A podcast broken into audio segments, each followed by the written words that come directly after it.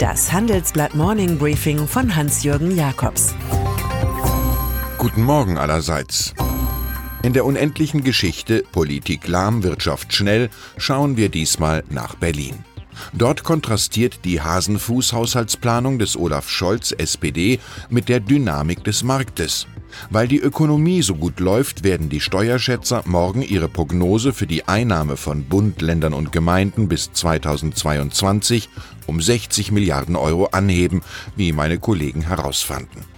Der Bundesfinanzminister hat also mehr Geld zur Verfügung und muss erklären, warum nicht mehr investiert und die Mittelschicht steuerlich nicht entlastet wird.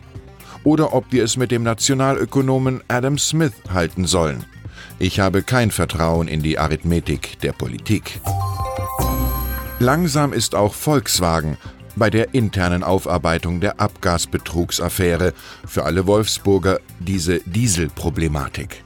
Frühestens Mitte kommenden Jahres werden die VW-Rechercheure erst ihre womöglich mit einem Rechen vorgenommenen Schürfarbeiten erledigt haben, vier Jahre nach Auffliegen des Skandals, 15 Monate nach US-Anklage gegen Ex-CEO Martin Winterkorn und Ausstellung eines Haftbefehls. Auch etliche VW-Aufsichtsräte sind über die permanente Schleichgeschwindigkeit der Aufklärer ungehalten. Ohne finales Ergebnis können keine Schadensersatzforderungen gegen Winterkorn geprüft werden.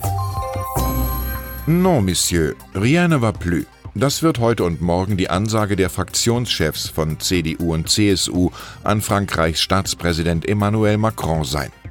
Bei dem in Paris geplanten europäischen Wirtschafts- und Finanzministertreffen ziehen sie genauso wenig mit wie bei einer Schuldenunion. Die Planer der Union sehen Risiken für Stabilität und für die nationale Budgethoheit der Parlamente. Die auf einer Klausur in Frankfurt anwesende CDU-Chefin Angela Merkel und ihr Sancho Panza namens Helge Braun holen sich dort das Rüstzeug für das nächste Rendezvous mit dem mehr Oui als Non sagenden Monsieur Macron. Nochmal Frankreich. Dort kommt es heute und morgen zu weiteren Streiks bei Air France. Das ist bereits die 14. Protestwelle bei der Fluggesellschaft, die 300 Millionen Euro durch die Ausstände eingebüßt haben soll. Konzernchef Jean-Marc Janayac kündigte am Freitag seinen Rücktritt an, nachdem die Arbeitnehmer seine jüngste Offerte 7% auf vier Jahre ablehnten. Der Staat wiederum, Anteil 14 Prozent, erklärt aktuell, die Schulden von Air France KLM keinesfalls ausgleichen zu wollen. Das Geld ist nicht eine Sache, sondern ein gesellschaftliches Verhältnis, formulierte der aktuelle Feuilletonstar Karl Marx, geboren vor 200 Jahren. Es klingt nach Zeitenwende.